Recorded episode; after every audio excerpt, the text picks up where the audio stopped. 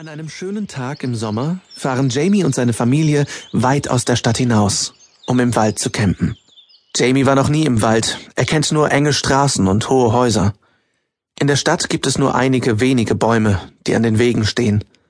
Neben den Gebäuden wirken sie wie verloren. Wenn Jamie zum Spielen rausgeht, darf er nie weiter weg als um die nächste Biegung, denn es fahren viele Autos vor ihrem Haus, und seine Eltern fürchten, dass er einmal nicht hinsieht, wenn sein Ball auf die Straße rollt und er ihm hinterherrennt. Weil die Angst so groß ist, haben sie ihm irgendwann das Spielen mit dem Ball vor der Haustür verboten. Im Wald, sagt sein Vater, darfst du so viel mit dem Ball spielen, wie du möchtest. Denn hier gibt es nichts, was dir gefährlich werden könnte. Das wird ein Spaß. Aber Jamie rümpft die Nase. Er will kein Ball spielen, er will auch nicht campen und schon gar nicht in den Wald. Als sie den Campingplatz erreichen, stehen schon viele Zelte und Wohnmobile auf dem Gelände. Der Boden ist matschig von den vielen Menschen, die auf ihm herumgelaufen sind. Die Mülleimer sind überfüllt, so dass der Abfall schon daneben liegt.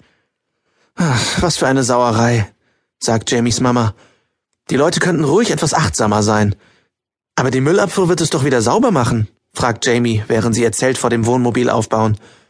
Hier in der Natur gibt es keine Müllabfuhr, erklärt sein Papa ihm. Von Natur aus gibt es kein Plastik oder Zigarettenstummel.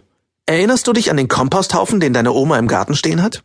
Sie wirft ihre Gartenabfälle wie alte Blumen oder gemähtes Gras auf ihn und dann werden sie irgendwann zur Erde. Das ist, was die Natur mit ihrem Müll anstellt. Sie lässt ihn zur Erde werden, aber Plastik ist von Menschen gemacht und deshalb kann die Natur ihn nicht zur Erde machen. Sogar wir Menschen haben ein großes Problem mit altem Plastik.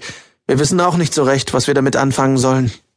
Egal, was wir mit altem Plastik tun, es ist immer schädlich für die Umwelt und somit auch für uns.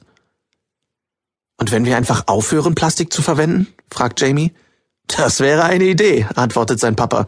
Allerdings ist in ganz vielen Produkten Plastik enthalten. Wir bräuchten einen anderen Stoff, am besten einen, der natürlich ist, damit wir keine Probleme mehr haben, ihn zu entsorgen. Jamie drückt sein Kuscheltier Boo dicht an sich heran. Das alles macht ihm ein wenig Angst. Das Zelt ist fertig aufgebaut. Geh dich doch mal etwas umgucken, sagt sein Papa. Aber verlass nicht den Platz, ruft seine Mama noch. Jamie nimmt sich Boo und seinen Ball und schlendert durch die Reihen der Zelte, die dicht nebeneinander stehen. Er kickt seinen Ball lustlos herum. Das soll also die Natur sein? denkt er sich. Er erreicht die letzte Zeltreihe und steht vor einem großen Gebüsch. Dahinter sind Bäume, so groß, wie er sie noch niemals gesehen hat. Was für doofe Bäume, denkt er und tritt ganz fest gegen seinen Ball. Er fliegt hoch, ganz hoch und landet auf der anderen Seite des Gebüsches. Niemand hat es gesehen.